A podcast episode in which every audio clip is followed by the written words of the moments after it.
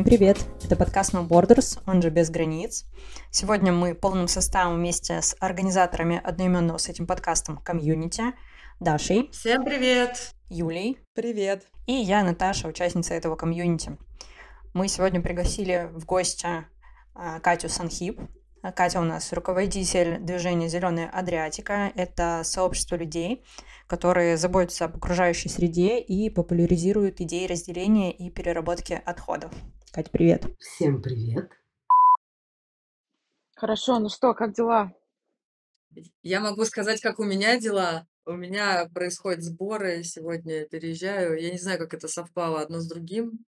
Ну, видимо, карма у меня такая. Вот. Поэтому я на чемоданах в прямом и переносном смысле. У меня также, только хуже. Я вижу, ты в деревенском чатике продаешь все, все, все, тоже, видимо, на чемоданах.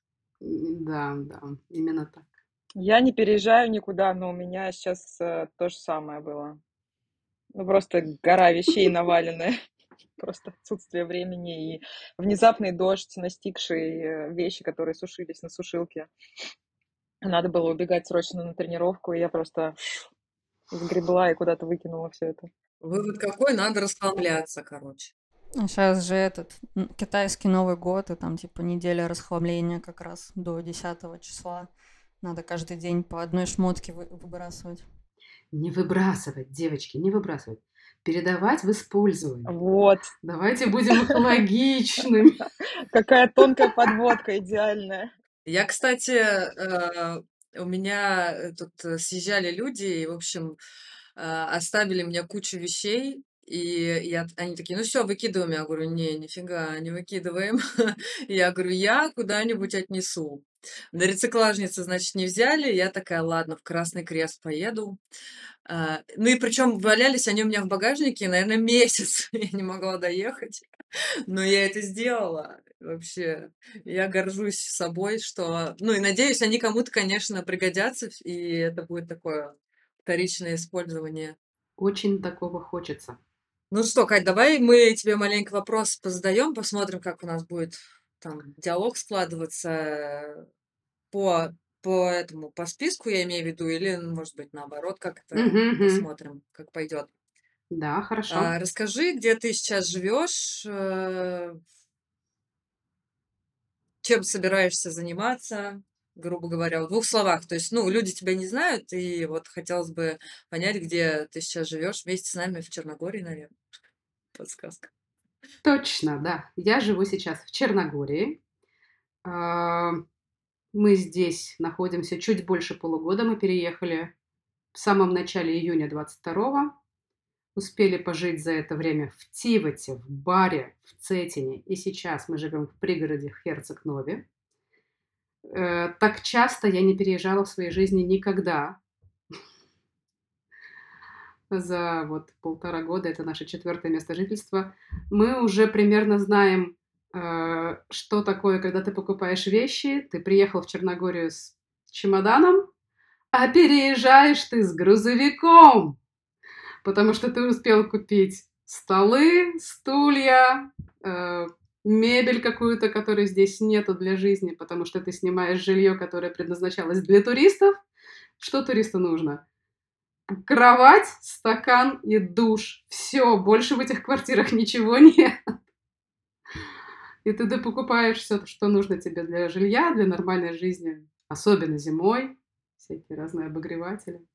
Все, и потом переезжаешь со всем своим скарбом на, в другой город, а потом еще раз в другой город.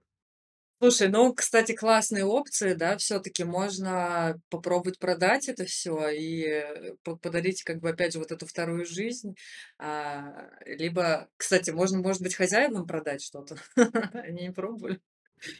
А, Хозяевам вряд ли, а вот, конечно, другим таким же экспатам продать можно. Проблема только одна. Ты покупаешь новое, а продаешь уже бэушное в два раза дешевле. А на новом месте ты опять покупаешь новое за полную стоимость. Но можно попробовать купить бэушное. Можно, можно, да.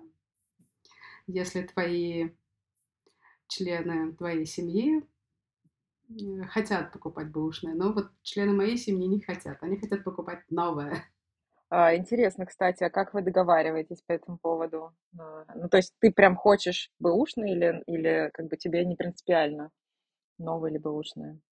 На самом деле мы не договариваемся. Тот, кто хочет, тот и покупает. Кому надо, тот и покупает, какое, какое найдет.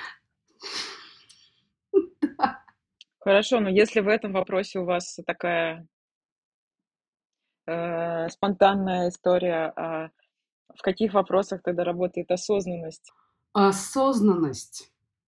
Осознанность у нас работает так. Я мурыжу всю семью по поводу сбора вторсырья. То есть это моя личная инициатива, и мне доставляет определенных сил а, приучить домашних к тому, что вторсырье нужно не выкидывать, а складывать в отдельное место.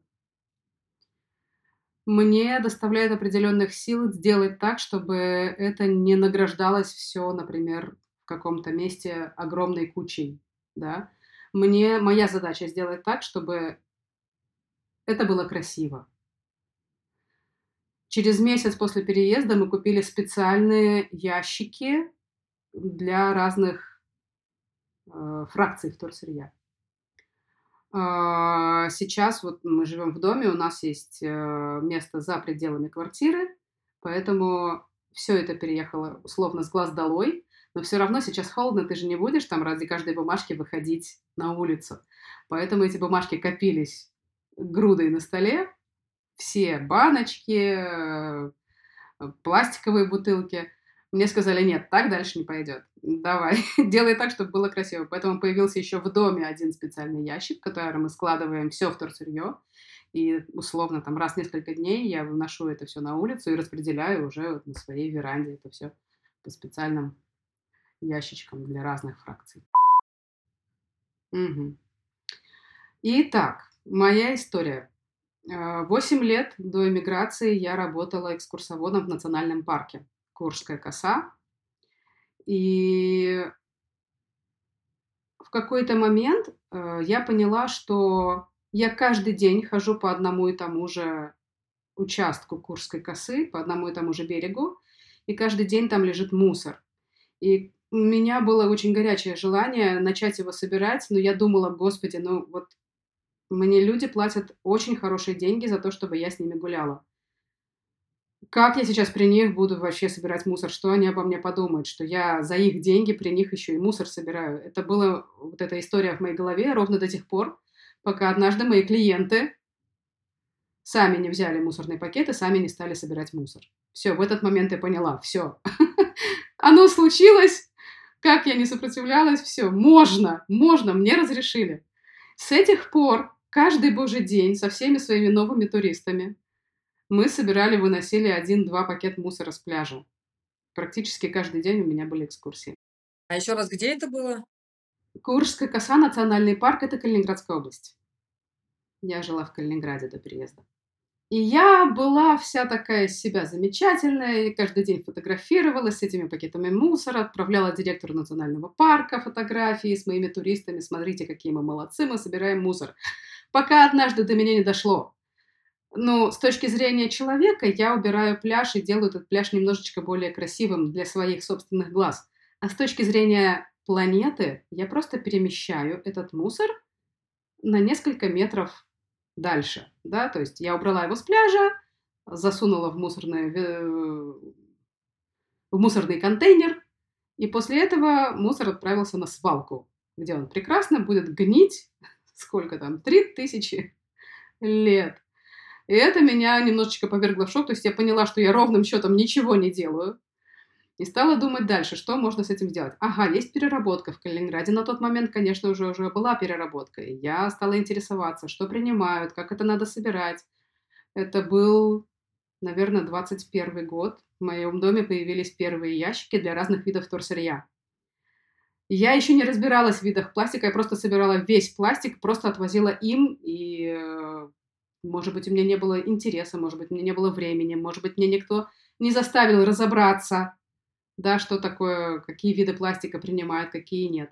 Для меня уже это был такой огромный шаг, что я вообще хотя бы не все выбрасываю, а что-то начинаю разделять.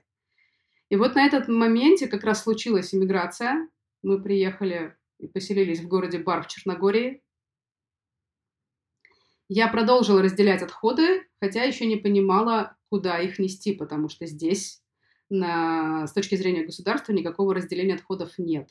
Потом я начала заниматься плогингом здесь, да, то есть я ходила на пляж, опять-таки убирала мусор, я стала организовывать общественные уборки, я присоединялась к чужим уборкам, э, там в баре есть украинские активисты, там однажды приезжала плавучая библиотека, мы вместе с ними ходили, убирали. А, и потом в какой-то момент мне сказали, Катя, есть сайт, там можно людям, другим рассказывать о том, что ты организуешь уборки. Это был сайт как раз «Зеленой Адриатики», точнее, не сайт, э, телеграм-канал. Вот. И с ноября месяца оказалось, что все, мы теперь делаем рециклажицу, наконец-таки можно будет все мое вторсырье официально отнести в специальное место, которое я так долго собирала. Все, с ноября раз в месяц я начала принимать участие в этой акции. А буквально со второго месяца я стала старшим волонтером по городу Бару. И с сентября прошлого года, 23 года, э, так получилось, что я стала еще и организатором всей этой акции, потому что э, девушка, которая занималась зеленой Адриатикой до меня, она переехала в другую страну. А, я так понимаю, что ты уже э, попала уже в существующий, правильно? Существующий организм, э, это зеленая Адриатика, которая занимается как раз вот экологичными всякими а, вещами именно по Черногории, правильно? Да, то есть все начиналось с того, что люди, которые приехали сюда до начала войны, абсолютно в спокойном режиме, они искали, ну вот мы там у себя привыкли разделять отходы, а здесь, куда их здесь девать? То есть мы не хотим все выбрасывать в одно ведро. В итоге они нашли э, дворище, некий пул, куда можно привезти это вторсырье. Они это все подготавливают и экспортируют, поскольку в Черногории нет ни одного завода по переработке отходов, абсолютно по понятным причинам. Страна настолько маленькая, что не ее количество жителей, да, 600 тысяч жителей, не смогут наполнить вторсырьем ни один завод. То есть это совершенно нелогично вкладывать деньги в строительство завода, если потом он не сможет, ну, не будет откуда брать отходы. Поэтому все это подготавливается на экспорт. Страны соседи, та же самая Босния, та же самая Сербия, Италия. Никто с нами не делится своими контактами, что куда отправляет, потому что, ну, это бизнес. Понятно, что все это продается. А, а расскажи, вот, кстати, раз уж мы коснулись финансового вопроса, а, за счет чего вообще живет зеленая Адриатика а, в финансовом плане? То есть, если вы отправляете а, вторсырье, то вы его продаете или как это вообще? То есть это волонтеры на что живут? То есть они просто это чисто волонтерская история или есть люди, которые за зарплату там работают, например? Я поняла.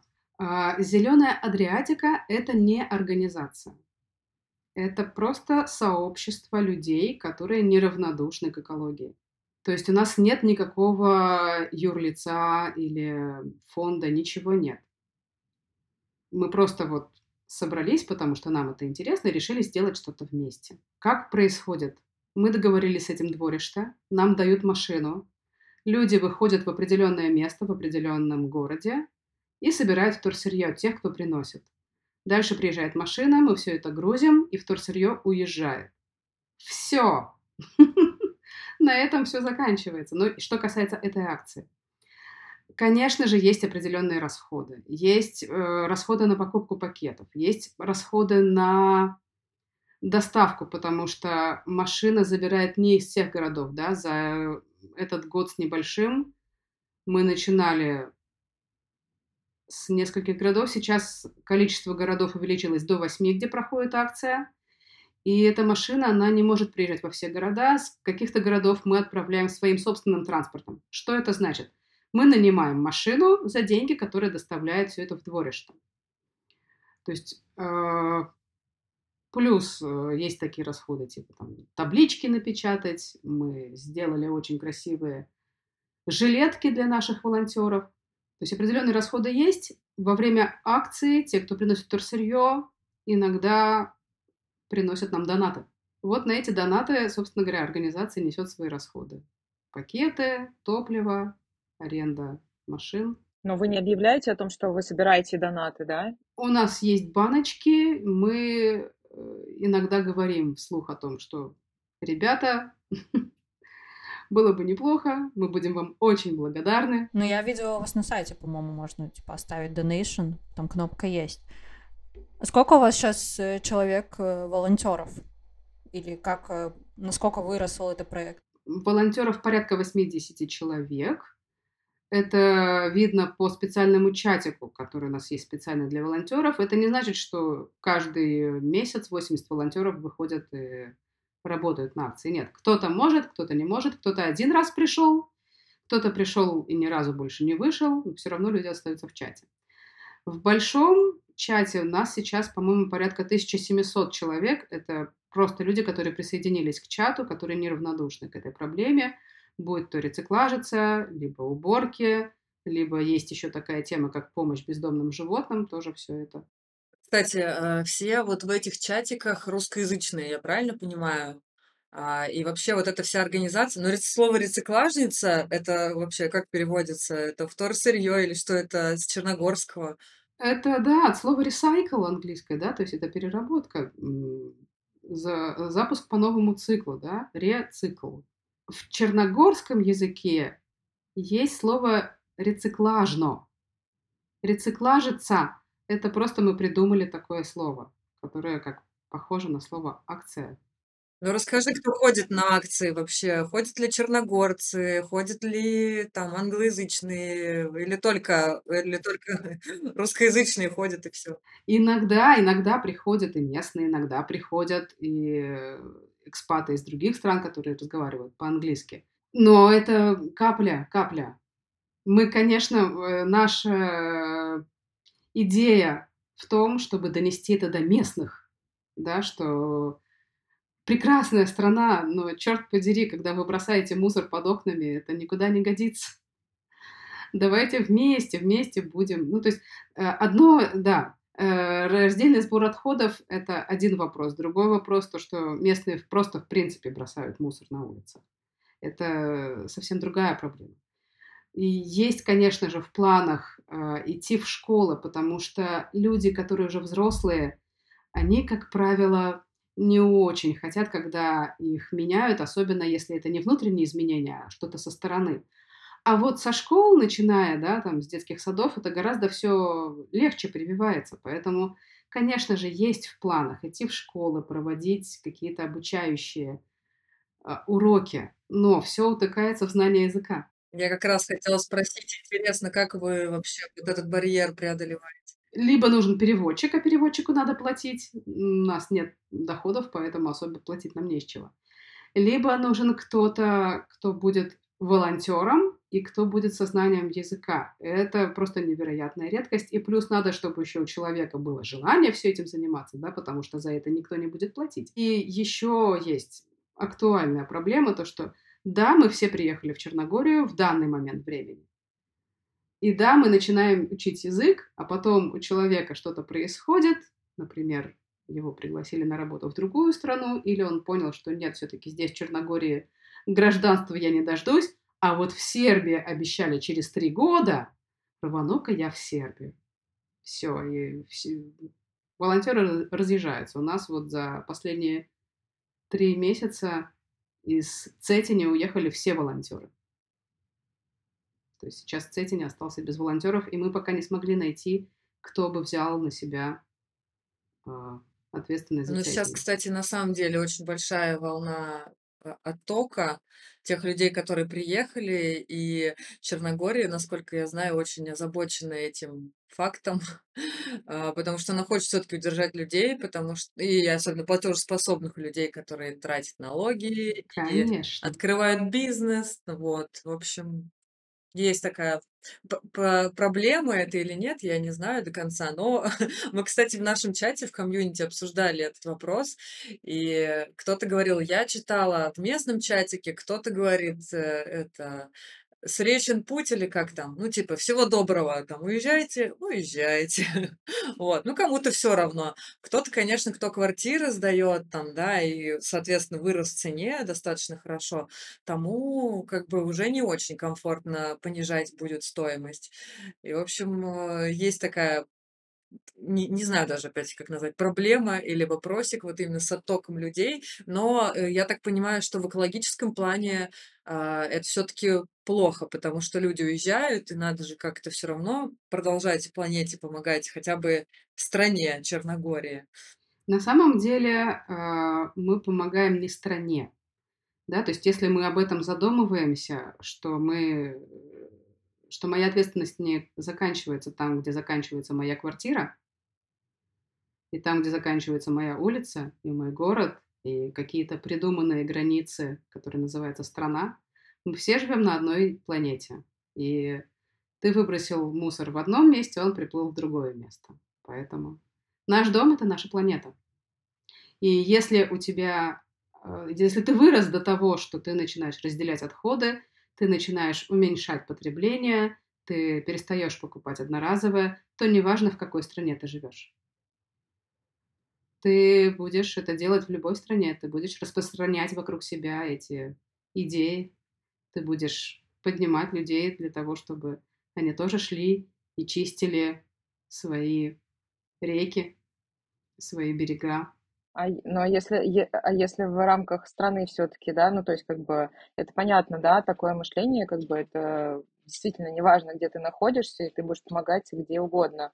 Вот, но если вернуться к рамкам страны, все-таки а, какая-то помощь от э, самой страны была или какой-то отклик. Я видела, у вас в соцсетях были какие-то встречи с м, какими-то политиками там или с чем-то, ну, ну или одна встреча, я не знаю. Да-да-да, было. И есть, э, я знаю, баннер, который висит, ну, видимо, тоже как-то, может быть, вам дали бесплатно эту возможность разместить, и помимо, ну, и вот машина, как бы, да, получается, вот, то есть э, можешь, да, про взаимодействие, как бы, с э, местным, с местной властью, да, рассказать. С местной властью взаимодействие у нас не очень ладится. Э, началось все с того, что когда мы начали проводить акцию, начала приезжать полиция и говорить, вы не можете здесь стоять. Потому что приезжают люди, ставят свои машины, это на какое-то время снижает проходимость того места, где мы находимся, да. То есть нужно очень грамотно выбирать место, где находится эта акция, где проводится эта акция. Это должно быть с одной стороны в центре города, с другой стороны так, чтобы мы никому не мешали. То есть по-хорошему э, было бы здорово, если бы полиция нам согласовала какое-то место, коммунальная полиция, да, коммунальная полиция согласовала нам место и сказала, вот это вот идеальное место для того, чтобы вы здесь проводили свои акции. И после того, как нам начала приходить коммунальная полиция в разных городах, мы начали подавать им письма Типа, вот мы хотим здесь проводить акцию, согласуйте нам, пожалуйста. И нам в Будве не пошли навстречу. Сказали, нет. В баре, по-моему, удалось согласовать. В каких-то других городах, по-моему, мы даже не пытались. В Цетине мы... В Цетине это был первый город, где нам очень повезло. Когда мы к ним пришли, начальник коммунальной полиции находился на посту всего три месяца там сменилось, сменился начальник, и у него горели глаза, ему все было интересно, поэтому он сказал, да, да, давайте проедем по городу, посмотрим нужное место. Я, естественно, хотела самый центр, самый центр сказала, ну, он вроде бы сказал да, но потом он пошел к мэру, мол, сказал, вы что, мусор в центре города, идите нафиг, давайте на окраину. В итоге мы как бы были немножечко не совсем в центре, но неважно, это место было согласовано. И цетинский начальник я к нему пришла, когда в апреле проводится День Земли, и по, всему, по всей планете проходят уборки. Я говорю, давайте мы тоже поучаствуем в этой акции. Давайте вот там у вас есть прекрасный монастырь, а под монастырем помойка. Давайте мы там уберемся. А поскольку местные, особенно люди, которые живут в Цетине, они очень религиозные, и для них все это очень важно, пришла коммунальная полиция в количестве 10 человек, собрались наши местные, кто живут в Цетине, и вот мы вместе 22 апреля убирались. Это было просто супер. На 9 мая они вроде бы сказали, давайте еще что-нибудь уберем, но потом это все благополучно заглохло, и мы убирались 9 мая уже без коммунальной полиции, без поддержки, без новостей, потому что 22 апреля приехало телевидение, и все это снималось, вышел ролик на местном телевидении. Вот, все, 9 мая мы уже собира... убирались одни, просто три человека пришло, и мы там поубирали. Вот, э, потом э, уже в этом году по-моему, в августе. Появился человек, который сказал, ребята, у меня есть выход на министра экологии. Давайте поедем к нему и все ему расскажем. И попросим помощи.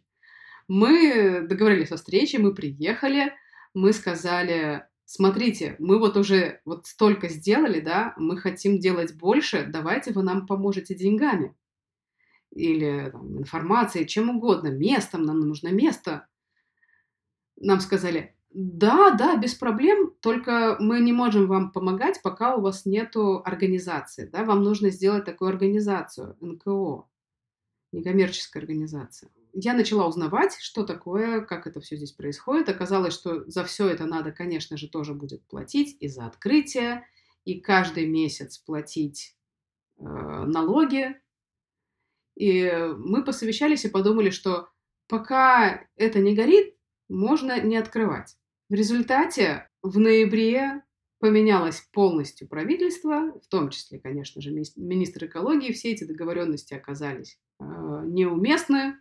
В общем, э, любое открытие НКО – это привязка к местности.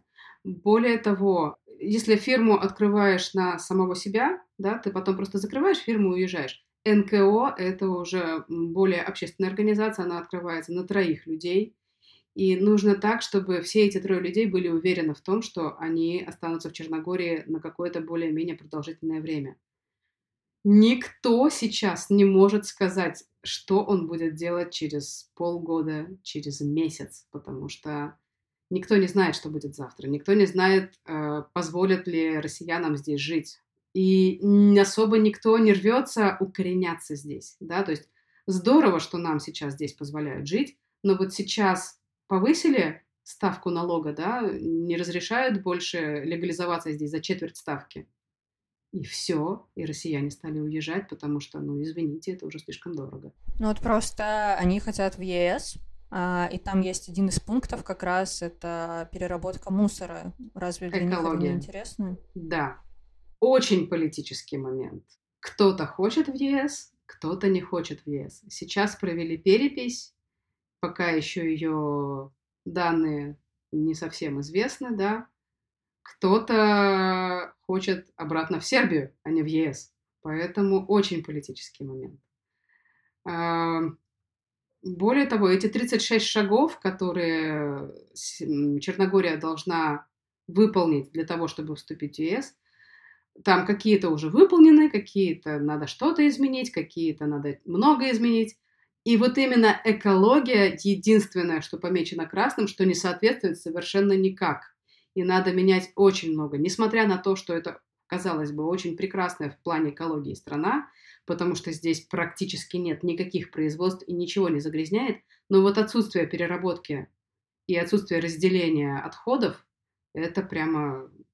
Ну, кроме этого есть, конечно же, еще, да, то, что во многих местах нету очистки источных вод, и просто, ну, все из канализации уходит обратно в море и в океан. Ну и вообще-то есть очистные сооружения, единственные, по-моему, в есть. Черногории. Есть, но они есть не везде. И я точно знаю, что э, там, где мы жили в баре, их там не было. Все уходило напрямую в море. Поэтому в какой-то момент мы это поняли, и мы перестали там купаться. Просто у меня сейчас проблема, я живу в Которе, у меня с декабря убрали мусорные баки но они поставили пластиковые, такие маленькие, типа для раздельного, типа суви и мокрый вот этот опять, сухой мокрый, все то же самое, но маленькие такие, я не знаю, сколько, на 100 литров как будто, возле домов, и понятно, что через неделю все эти баки затащили во двор, ну то есть если ты вот идешь и там, не знаю, у тебя какая-то бумажка, фантик, бутылка, тебе просто это негде выкинуть, потому да. что больших баков нету, их минимизировали вообще, не знаю, там вот в начале набережной, наверное, два стоит, и где-то еще, то есть ты, если идешь по набережной, больше баков нету. И я подумала, что mm-hmm. их просто увезли куда-то помыть, э, либо пере, ну, не знаю, перекрасить, переделать, но вот с декабря уже сейчас, э, скоро будет середина февраля, ничего не меняется. Мне еще вот этот вопрос. Поэтому кладешь бумажку понятно. в карман и несешь домой. Есть опыт, если я не ошибаюсь, Япония, там вообще нету мусорок. В городе нету мусорок. Ты просто несешь все с собой в карман. Ну. В Японии, кстати, классная еще есть э, традиция, они когда за собачками э, убирают не только э, экскременты, но они еще с собой бутылку воды носят, чтобы это все замыть. Так что они там еще более осознанны. Да, но это, это... Нет, подождите. Это разные вообще вещи.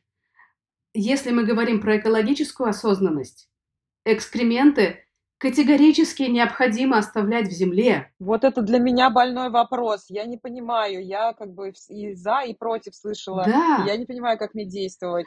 Просто мы живем в городе. Мы живем в городе, и нам это некрасиво. И мы не хотим, чтобы наши дети гуляли по какашкам.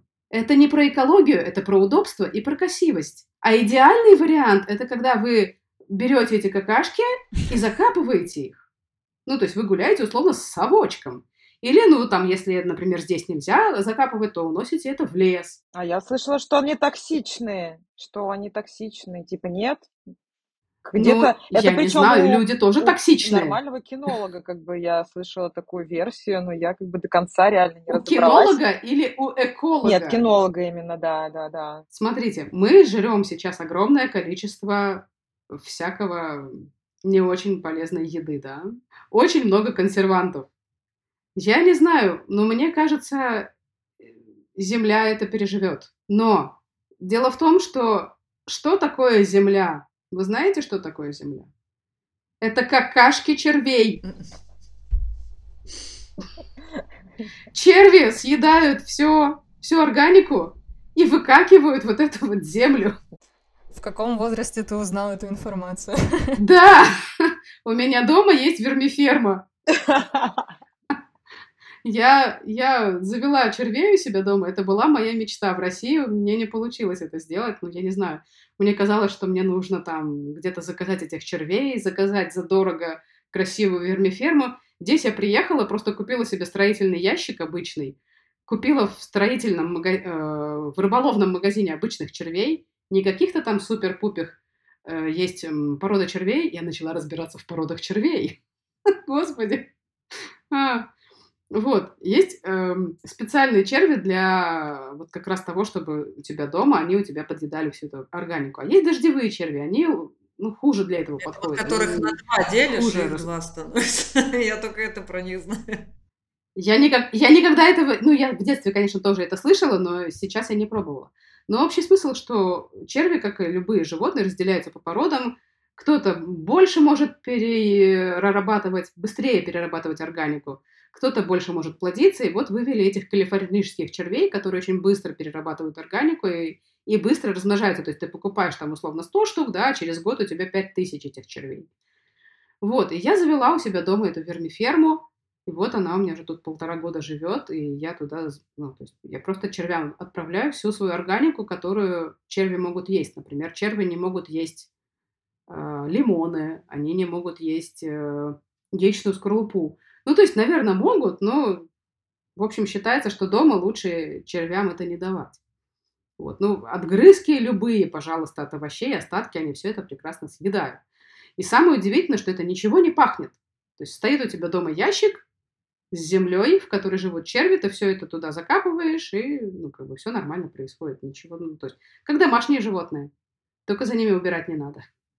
Не забывай их кормить, и все. Офигеть. Слушай, а расскажи, зачем вообще это нужно и что это дает в целом? В целом это дает то, что ты не выбрасываешь органику в мусорное ведро. Потому что э, в Черногории есть такая проблема, да, отсутствие плодородной земли. Здесь нету практически сельского хозяйства. Здесь, если вы придете в магазин, вы увидите, что в основном все фрукты и овощи, они все привезены из Сербии или из Боснии. Здесь почти, ну вот что мы здесь можем купить? Мандарин с дерева собрать, лимон собрать. Но вот так вот, чтобы это производилось на продажу в больших количествах, здесь этого нет. Здесь в основном молочка. Да, мясные продукты, молочные продукты, потому что животные сами там по себе где-то ходят, э, за ними не надо так Все, что растет на деревьях, да, все фрукты, гранаты, Да. что там еще. Да, да. Вот, а что касается сельского хозяйства, это все привозное, потому что здесь очень мало мест, здесь мало земли, здесь в основном горы, условно, да. Мало какой-то плоскости, мало где можно разместить большое плоское поле. Ну, во-первых. Во-вторых, никто не хочет этим заниматься, да. Есть принцип Палака, когда ты знаешь, что у тебя есть домик рядом с пляжем, приедут летом туристы, и ты все оставшиеся там 9 месяцев будешь на эти деньги жить. Никто особо не хочет трудиться. Вот, и э, зная о том, что если я выброшу, условно, это яблоко в мусорное ведро, оно в этом пластиковом пакете поедет на городскую свалку, и внутри пластикового пакета оно не будет разлагаться, и оно не станет в итоге этой плодородной землей. Это такой, это осознанность вот эта экологическая. Это не то, что ты там прозрел, и все, это стало осознанным. Это миллион маленьких шагов, это бесконечная лестница, когда сначала ты додумываешься, что не надо мусорить, потом ты додумываешься, что надо разделять вообще-то мусор, да, не весь мусор, это мусор, есть мусор, а есть то, что называется вторсырье. И это тоже еще такой момент в голове, когда ты вдруг понимаешь, что это не мусор, это вторсырье, ты начинаешь обращать внимание, ребята, это не мусор, это вторсырье, начинаешь всех поправлять. Мусор это то, что уехало на мусорку и сгниет там. А то, что можно переработать, это вторсырье, это отходы.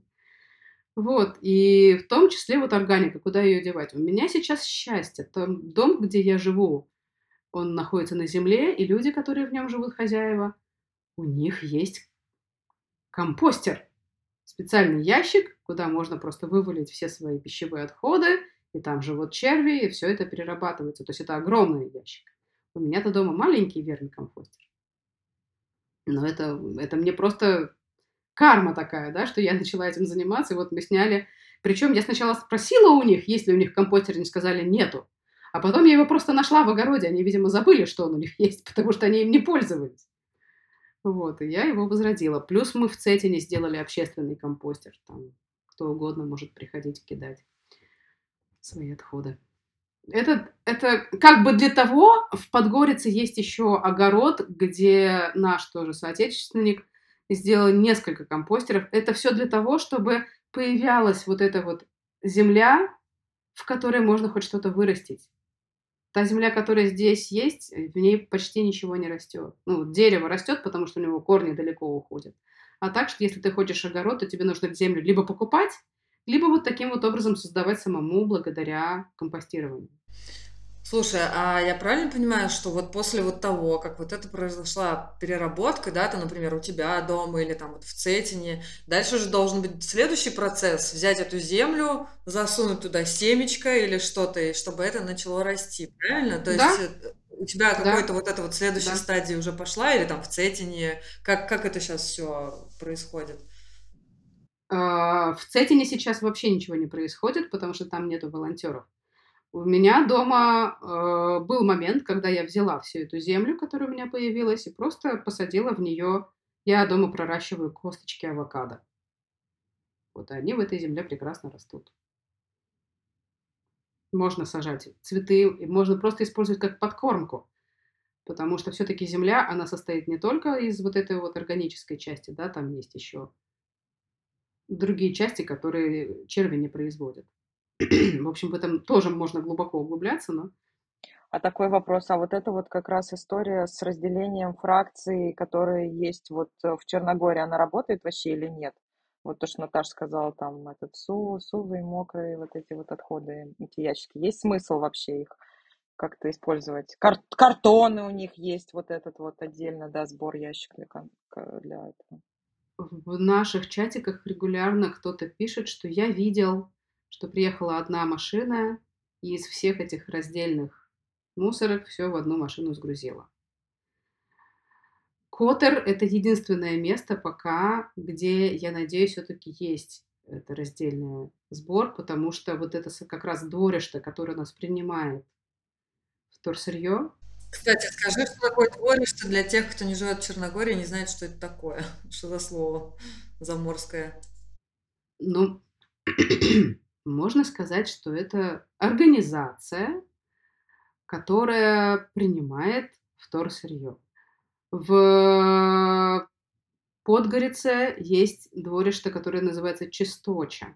У нас не получилось с ними наладить контакт, поэтому мы не очень уверены, куда они это потом везут. В Подгорице есть еще городская свалка, городская депония, где тоже принимают вторсырье. Более того, они там принимают вторсырье за деньги.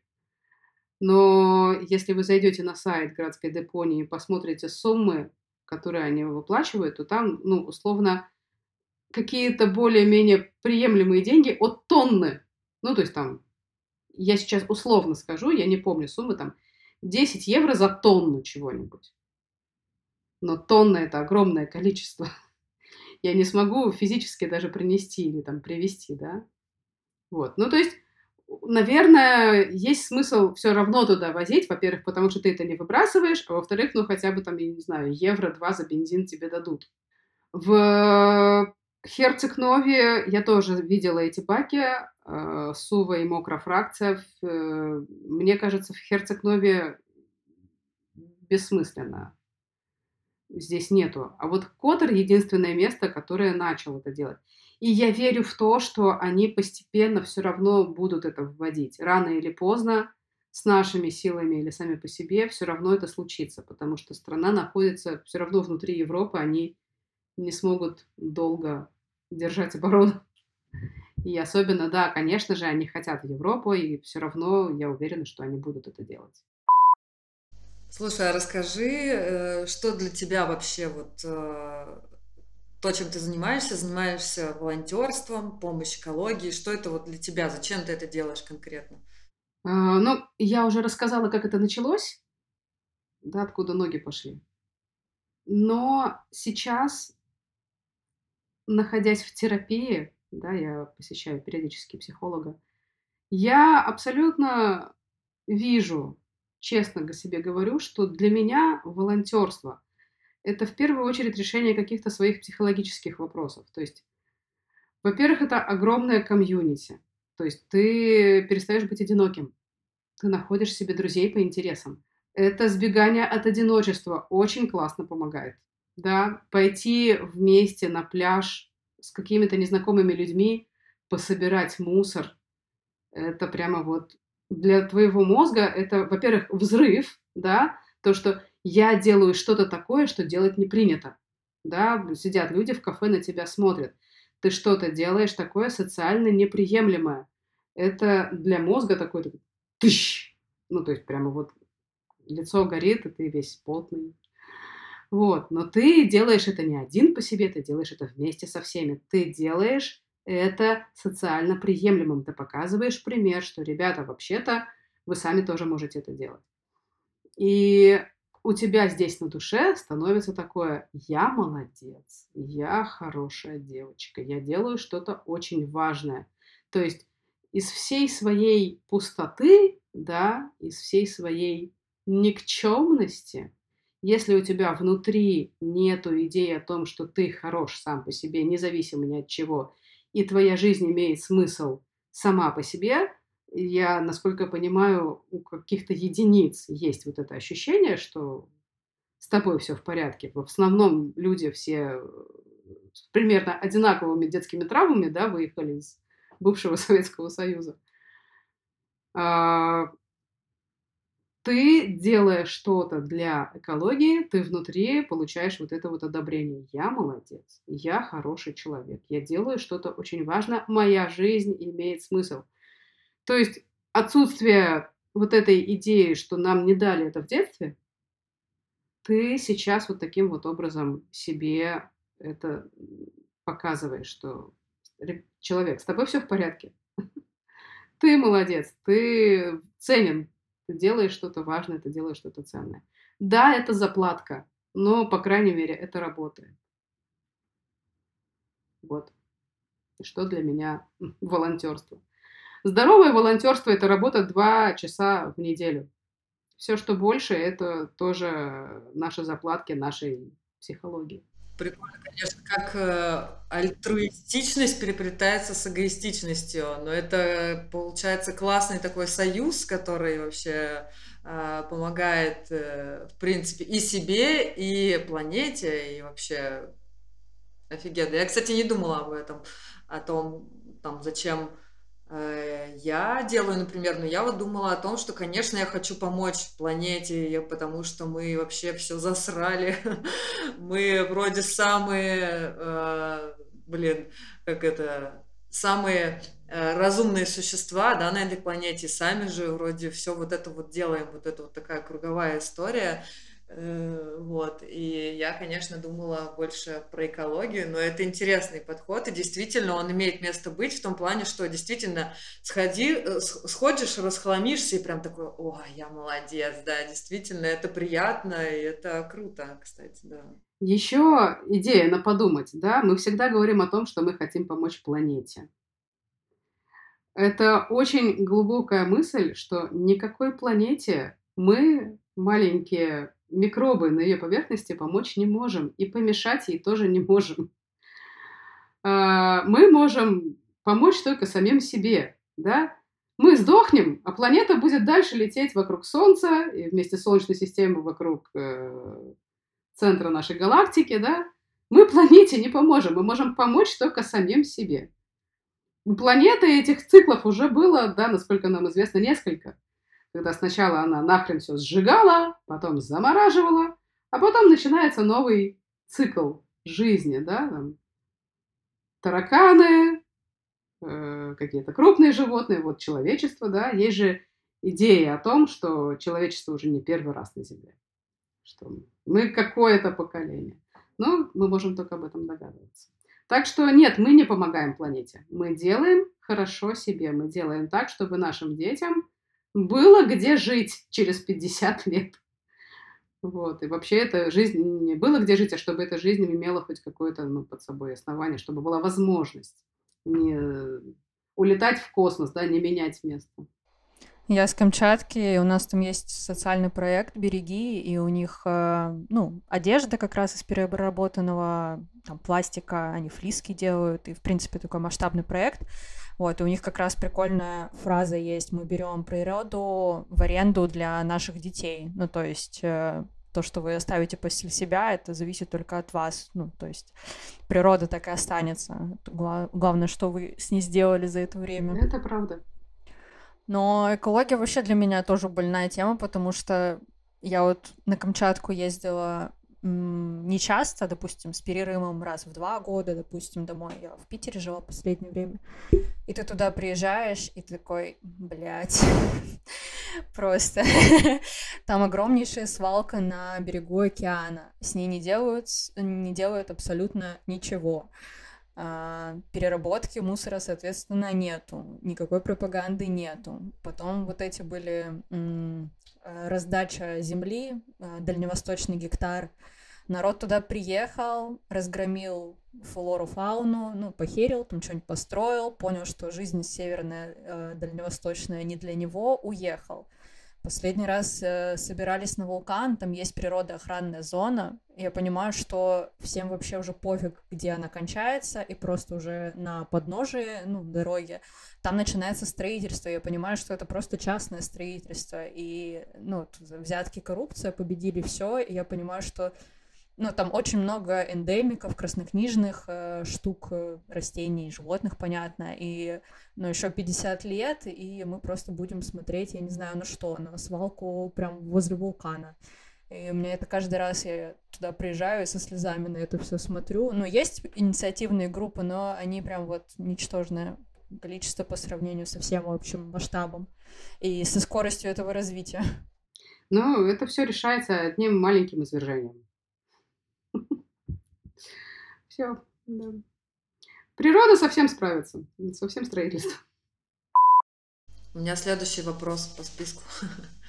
Э, расскажи вот э, тем, кто слушает и, может быть, ничего не начал еще делать, да, с, э, со своими пластиковыми бутылками и так далее. Вот с чего обычному человеку можно начать? Ну, понятно, не мусорить, да, но вот что именно в плане экологичности, что ему сделать, как ему, вот ты говоришь, там, собираешь мусор, там, червей заводишь, э, что, что нужно, вот, как лучше начать?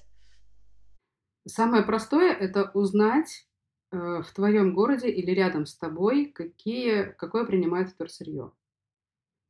Разобраться, какие виды бывают пластика, и начать это собирать. Можно дома не сортировать. Главное научиться мыть. Это, наверное, самый такой тяжелый момент, да, когда ты понимаешь, что мусор надо мыть перед тем, как это станет вторсырьем. То есть ты научаешься, если есть посудомойка, класть все свои баночки из-под йогурта вместе с чашечками в посудомойку. Если нет посудомойки, черт подери, это надо все отмачивать, все эти бутылочки из-под кефира нужно замачивать и потом ёршиком их мыть. Слушайте, а можно вопросик тоже про посудомойку тоже? Мне тут хозяйка квартиры, которую я снимаю, скинула мне какое-то там средство, что как можно там типа соду, ну, в общем, не покупать эти таблетки, потому что они на самом деле очень химические и довольно вредные, а это все как бы ну, в канализации тоже или куда там попадает, не знаю, надо очищать, но здесь, наверное, ничего не очищается. Да, это, это следующий момент, я когда вообще ты начинаешь от понимать... того, что, типа, я да. про это даже вообще не подумала просто. Да, то есть вторсырье – это один момент. Другой момент – то, что ты научаешься читать этикетки, начинаешь понимать, что более полезно, менее полезно. Для природы это одно, для нас самих, да, очень много чего в этих химических составах может быть вредно для человека, может быть аллергенно. Ты начинаешь читать этикетки, если ты хочешь, ты можешь начать в этом разбираться. Как говорится, если вы в чем-то не разбираетесь, начните разбираться, и вы разберетесь не имея профильного ну, химического, биологического образования, сейчас огромное количество информации в интернете, можно с этим легко разобраться. Любое что-то, что вот ты видишь, и что тебя... То есть нету такого, что тебе нужно обязательно сразу стать идеальным в плане экологии. Нету такого. Хотя бы какой-то шаг ты начинаешь делать там, вот я не выбрасываю мусор мимо мусорки, это уже хорошо. Я выпил, купил, например, там, да, э, в одноразовом пластике напиток. Я не выбросил его в мусорку, а донес до дома, сполоснул и сдал его в турсырье. Уже хорошо. Следующий шаг. Я перед тем, как выйти из дома, подумал о том, что я захочу пить, и взял с собой попить, а не купил в одноразовом уже хорошо, да, то есть есть вот эти вот 5 R. Reuse, reduce, что-то там, recycle. Идея в том, что это постепенное, что ты не сразу становишься идеальным. Э, самое главное на самом деле, что у нас есть, это не информация и не время, это наше внимание. То, что попало в зону твоего внимания, если тебе это заинтересовало, ты просто начинаешь это делать если тебя это заинтересовало. Вот и все, никаких других правильных шагов нет. Вот в зону моего внимания попала когда-то переработка, э, разделение отходов, я начала их разделять. Здесь совершенно случайно, да, ни, ничего не предвещало того, что я буду заниматься экологией. Попала просто в зону моего внимания вот эта вот организация «Зеленая Адриатика». Кто бы знал год назад, что я стану ее начальником, или как правильно сказать организатором. Никто не знал. Там, два года назад мне бы сказали, что я буду руководить экологическим сообществом, я бы, что называется, в лицо бы плюнула. Не было такого в моей жизни никогда. А тут раз и есть. Просто оно попадает в зону твоего внимания. Ты, если тебе это интересно, ты начинаешь этим заниматься. И так совсем в жизни. Э, ты говорила уже про то, что про создание круга общения. У нас был такой вот вопрос специально заготовленный, да, то есть у нас все-таки подкаст э, большей части про реалокацию, про то, как люди адаптируются, потому что люди у нас, например, смотрят, слу, смотрят слушают э, и из России, да, или, может быть, из каких-то других стран. Ты говорила, что вот тебе очень сильно вот эта вот экологическая история помогла именно с адаптацией, я правильно поняла? Может быть, э, это и еще что-то? Что вот, как ты адаптировалась в новой стране, как для тебя это было? А, мой способ адаптации – это участвовать в любых активностях. В любых. Вот что есть, я туда иду. Вот мы жили в баре, а, там есть хор, я пошла в хор. А, мы переехали в Цетине, ну, там уже больше было то, что я сама умею организовывать, да, у меня есть определенный организаторский талант, я могу на пустом месте создать что-то. Э, вот мы переехали сейчас сюда, в Херцег-Нове. Здесь есть вокальная группа. Я пошла в вокальную группу, в местную. То есть я просто вижу, что есть. Я туда иду. Э, снимался фильм про пристанище. Я хочу. Я написала режиссерке, говорю, я хочу. Все, мы там тоже поснимались в этом фильме. Э, пристанище начало там тоже какие-то плогинги делать. Я говорю, я хочу, давайте я приеду, давайте я вам спою. То есть я влезала в каждую затычку, в каждое место, где можно поучаствовать. Если вообще я могу, если мне это интересно, я просто вот там, в баре у нас вроде какой-то организовался такой женский кружок. И я написала девочкам, давайте я приду, давайте, а давайте кадл-пати, а давайте вокальный тренинг, а давайте что-то еще. То есть вот есть возможность, ну, все связано с чем? Упирается в то, что у меня нет постоянной работы, у меня куча свободного времени, и если его не занимать, мозг просто взорвется. Поэтому, ну, вот у тебя есть время в своей жизни, тебе надо его куда-то тратить, поэтому ты подписываешься на все чатики русскоговорящие, которые только можешь найти, и любое Э, события, которое там возникает, либо ты сам их организовываешь, да, ну там элементарно. Что я, например, если я люблю вязать, я организовываю клуб, создаю чат там, любителей вязания Черногории. И рекламируешь этот чат по другим чатам, и в итоге вы там выходите вместе и вяжете, например, там с видом на монастырь. Или если мы любим нарисовать, мы создаем чатик для любителей рисовать и выходим рисовать монастырь. То есть не важно, что ты любишь, важно найти таких же людей, которые любят то же самое, что и ты, и в их обществе проводить какое-то время. Это тяжело, да, мы знаем э, по предыдущей волне иммиграции, да, когда это было в начале 20 века, когда художники уезжали, писатели, поэты, и они писали, и не очень радужные у них там настроение, и ты думаешь, господи, ну что за люди, ну ты уехал в Италию, что-то может быть плохо, да, там солнце, природа, за граница. Ты так думаешь, пока ты сам не попадаешь на первой волне, да, первая адреналиновая волна, когда, господи, море, Адриатика, такая природа, такие горы, такое море, хотя мы тоже на море жили, да, в Калининграде, но не такое теплое, но оно может быть тоже прекрасный, но по-другому. Здесь все другая природа. И ты на этой адреналиновой волне какое-то количество месяцев живешь, а потом ты просто не можешь встать с кровати. Какое-то количество месяцев. И потом ты начинаешь узнавать, что это не с тобой что-то не так, это не ты заболел, это просто так переживается релокация, так переживается то, что ты переехал и начал жить в другой стране. И вообще-то с этим можно работать. И ты начинаешь искать психолога для себя, для ребенка, потому что у ребенка еще хуже, ему еще тяжелее. С одной стороны, говорят, детям легче, потому что, ну, что там они еще ничего не понимают, мы, взрослые, так думаем.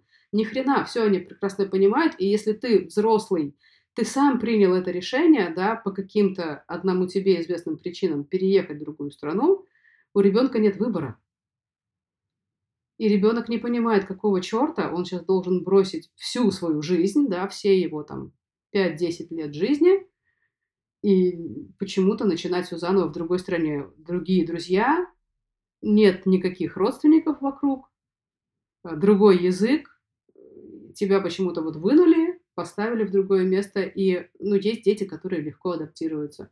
С моим ребенком так не прошло. Мне пришлось искать психолога отдельно для ребенка, детского психолога. Ну, это, я могу сказать, что иммиграция – это огромный пинок, если не сказать хуже, для внутреннего роста, да. И сейчас я понимаю, что если бы я пошла в терапию с самого начала, мне было бы легче, это было бы совершенно по-другому.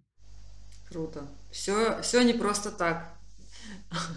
Иммиграция действительно повод поработать над собой лишний раз. Ну, то есть никогда не нужно переставать этого делать, конечно, но... Еще могу сказать, что иммиграция э, вытаскивает из себя, из тебя все твои таланты. Ты даже представить не мог, как много в тебе сокрыто того, ну потому что мы живем своей ровненькой жизнью, мы жили ей раньше, да, и как-то вот она так уже настроена, что тебе не нужно из себя что-то новое доставать. Ну, если только есть только какое-то горячее внутреннее желание. А здесь, попадая в какую-то ситуацию, где тебе просто приходится выживать, где тебе надо думать, на что ты завтра купишь себе еды, да, и, то ты начинаешь из себя доставать что-то. Ого, оказывается, я могу петь. Да, я профессиональная певица, я училась это, но, блин, это было 20 лет назад. Я никогда не работала певицей. Я в Цетине, мы купили наконец-таки микрофон и колонку, и я пошла петь на улицу. Я рыдала, я пела сквозь слезы, мне было чертовски страшно. Я написала в местное сообщество, ребята, говорю, мне нужна ваша поддержка, придите меня, пожалуйста, поддержать, потому что мне просто было страшно. И действительно пришли люди, несмотря на то, что, ну, как бы, конечно, все работают, да, у всех э, понятно, что все работают удаленно, но это как раз вариант того, что ты можешь просто днем выйти и пойти на площадь. У меня сохранилось это видео, где я пою на площади, и видно, как вот у меня там слезы в глазах, и начинает голос из-за этого немножко э, по-другому звучать. Господи, прошло несколько месяцев, и переезжая в Херцег-Нови я начинаю выступать здесь, на сцене, в кафе. Я пою на телевидении. В этом вокальном ансамбле мы снимали новогоднюю программу. Ну, то есть это просто такой невероятный взлет. Кто бы мог подумать, что в 46 лет я начну петь. Черногории я могу сказать, мой голос открылся так, как он не был открыт никогда. Я за это благ... Черногории очень благодарна, очень благодарна. Это просто... Я слышала эту фразу, что Черногория воплощает мечты, да, но я бы сказала, Черногория раскрывает твои таланты, потому, может быть, дело не в Черногории, может быть, дело в том, что ты просто попадаешь в настолько некомфортную для себя среду, ты так далеко выходишь за рамки комфорта, что тебе просто приходится доставать из себя все, оно просто, ну вот, лезет вперед твоего мозга, когда ты еще не успеваешь испугаться, начинаешь что-то делать, у тебя получается, и ты идешь в это дальше и дальше и дальше, может быть, потом успеваешь испугаться, начинаешь плакать в процессе, но ты уже все равно там, ты уже на этой дороге, и вот это прямо... Э, за это я очень благодарна такому процессу, как иммиграция. Когда ты начинаешь себя узнавать, да, через боль, да, через э, совершеннейший некомфорт, но это прямо... И я рекомендую иммиграцию, чтобы посмотреть на, собственно говоря, себя, чтобы узнать себя вот с этой стороны тоже. Это интересный процесс. Ну, мне кажется, тут надо смелость еще иметь какую-то, не бояться, потому что то, про что ты говорила все это время, это идти в новое комьюнити, идти пробовать, идти делать. Это вообще какой-то, знаешь, типа без каких-то стопов вообще в голове и в ощущении, без страха. Ну, то есть, наверное, это есть, но типа желание, видимо, выразить себя и как-то зацепиться, что-то осуществить, не знаю, как-то почувствовать что-то для себя важное, оно, наверное, сильнее вот этих всех страхов. Вот, и, может быть, какого-то да, депрессивного ощущения, потому что это... иногда, мне кажется, такой период тоже бывает у тех, кто переезжает. Ну, у, у меня, меня, к счастью, бывает, не было да. такого. Вот. Ну и как-то у меня история тоже мэчится, как у тебя, да. Я могу сказать про себя, что э, вообще, в принципе, по жизни я научилась идти в этот страх. Когда страшно что-то сделать на людях, я научилась стоять на голове, я нач- начала стоять голове просто на всех площадях, куда я приезжала. Научиться выдерживать внутри себя мысль, что на тебя люди смотрят, и они что-то могут про тебя подумать. Они тебе никогда об этом не скажут, ты никогда об этом не узнаешь. Это просто научиться выдерживать вот это напряжение, что люди тебя видят. Короче, все это сплошная психология. Все из детства, все эти страхи, все, все вот это вот. Но вот я, да, я знаю, что для меня оказалось это таким одним из э, моментов, когда я вот выхожу что-то, вот начинаю петь на улице, да, как это так, проявляться на людях, что-то громко говорить, и тебя все услышат, тебя могут захейтить, тебе могут сказать, Катя, уйди отсюда, ты нам мешаешь. Справляться с вот этим вот напряжением в голове, что я могу кому-то мешать. Я могу кому-то не нравиться. Пережить это у себя в голове, э, это прямо работа. Какая-то получилась это амбассадорство терапии. Ну, почему бы нет? Простите. Ну, это, наверное, то, что мне сейчас больше всего помогает, это то, что мне сейчас больше всего нужно. И это то, что я себе меньше всего могу позволить, потому что, черт подери, это дорого. Хороший терапевт – это дорого. Я надеюсь, что наш разговор это тоже отчасти какая-то терапия для всех. И для тебя тоже. Все терапия, все, все терапия, да. Мне помогло, не знаю, как я к этому пришла, меня прямо выдернуло. У меня же два состояния. Я лежу, и я куда-то мычу со скоростью света. И в те моменты, когда я лежу, я не помню, что бывает вот это второе состояние. И я себе просто начала записывать. Это моя такая суперспособность. Я умею делать списочки. И я просто стала вспоминать, что я сделала за время эмиграции. Я подняла свой календарь, я подняла свой Инстаграм, я подняла все свои фотографии. Просто день за днем я проходила всю свою жизнь в эмиграцию, и я записывала. Я сделала вот это, я сделала вот это, я сделала вот это. И я этот список потом отправила в Инстаграм. Инстаграм для меня как такая внешняя флешка с памятью.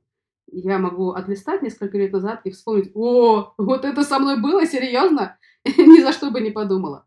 И я этот тоже список отправила в Инстаграм, чтобы напоминать себе, я до хера сколько сделала за эти полтора года. Я здесь на телевидении снималась за полтора года больше, чем за все свои там предыдущие 45 лет жизни. Я встречалась с министром, черт подери. И никогда э, за всю свою предыдущую жизнь не встречалась вообще ни с кем из политиков. Никогда. А, и я просто сделала список того, что я здесь сделала, охренела сама. И думаю, блин, если мне хочется полежать, я имею на это право. Я имею право на то, чтобы полежать. Даже если я буду лежать день, или неделю, или месяц. Я много сделала. Я понимаю, что если я начну лежать, э, есть страх, что вот ты сейчас отпустишь себя, и все, это больше никогда не соберешься. А поработает по-другому. Вот ты отпустишь себя, отдохнешь. Есть такие люди, типа меня, которые не умеют отдыхать, да, которым вот кажется, что если ты остановишься на секунду, то все, все умрут, ты умрешь. И надо все время куда-то вот херачить со скоростью, не знаю, ракеты. И в итоге вот вдруг тебе хочется полежать, и ты такой, что со мной? Я хочу отдыхать. Такого никогда в жизни не было. Вот, поэтому это для меня такой новый навык. Я могу просто лежать.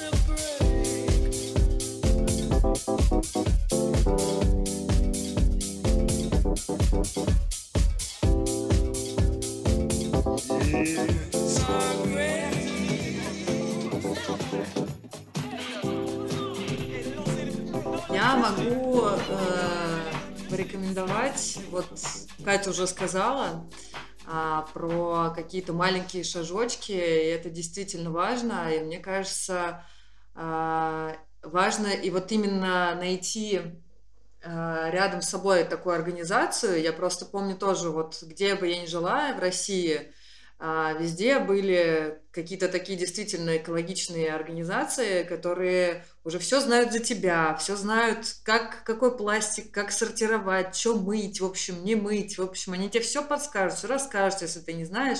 И, в общем, главная рекомендация действительно найти такую организацию, там и а, опять же, возможно, и найдутся единомышленники, и новые друзья, и, в общем, а, вот это вот прям легко сделать, и, мне кажется, важно, если хочется как-то позаботиться о себе, и, как оказалось, не о себе, точнее, а о планете, и, как оказалось, о себе тоже в каком-то смысле. А, вот. Ну и, конечно, рекомендация ходите на наши субботники в том числе. Мы их тоже делаем. А, последнее время мало людей собирается э, на субботники, но мы хотим, чтобы их собиралось больше.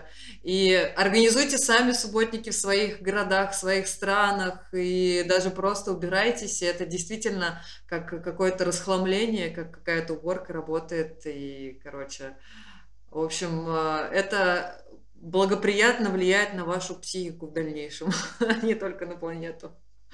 У меня все. Ага, у меня рекомендация... Блин, чуть-чуть потерялась. Я хотела порекомендовать э, вообще не в тему. А, хотела что-нибудь в тему придумать, но что-то у меня потерялась мысль. Вот, поэтому я хочу... Хотя, может быть, это в тему психотерапии будет. А, короче, есть э, короткометражка, которая мне очень нравится. А, «Человеческий голос» она называется.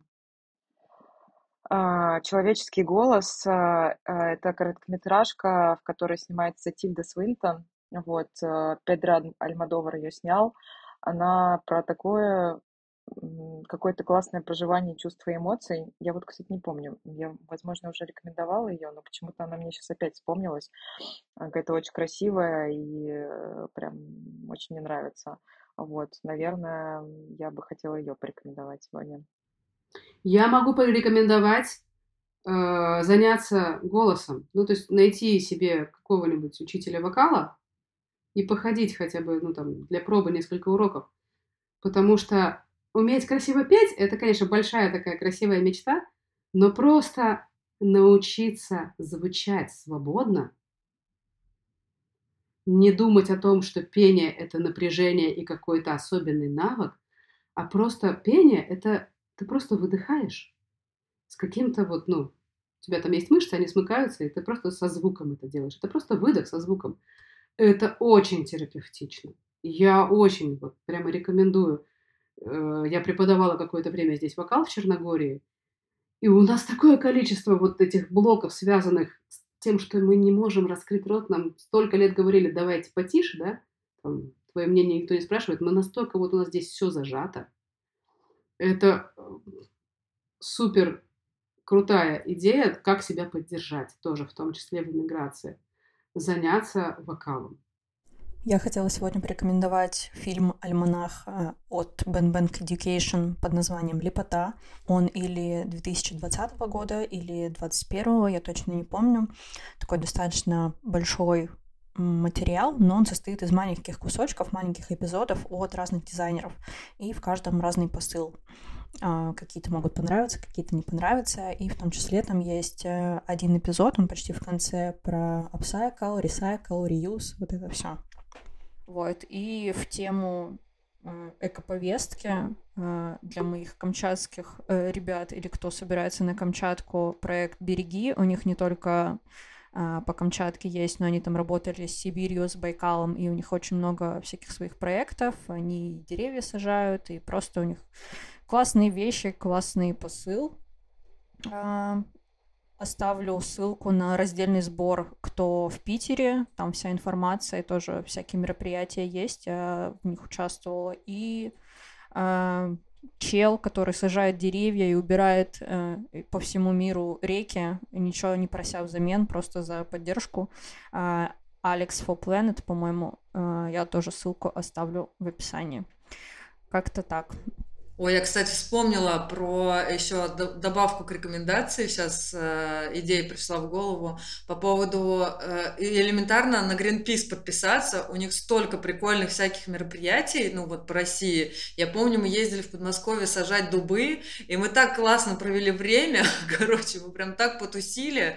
Мы там слушали музыку, нас еще покормили, печеньками угостили. Короче, мы нашли там кучу знакомых. В общем, это было вообще классно. И помимо того, что что мы еще действительно посадили кучу дубов, которые, надеюсь, когда-нибудь вырастут в большой лес. И это вообще просто э, супер классная идея. Э, именно в плане досуга, как, как бы не показалось это странным. Но они вроде теперь запрещенная организация. Чуть ли. А, да? Да, да. В прошлом году. Кто бы мог подумать. Все, давайте тогда заканчивать. Была очень познавательная и интересная э, встреча. Спасибо, что пригласили. Это было огненно.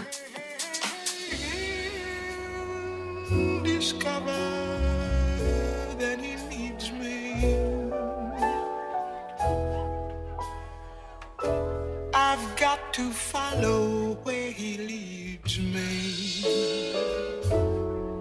or else he'll never know that I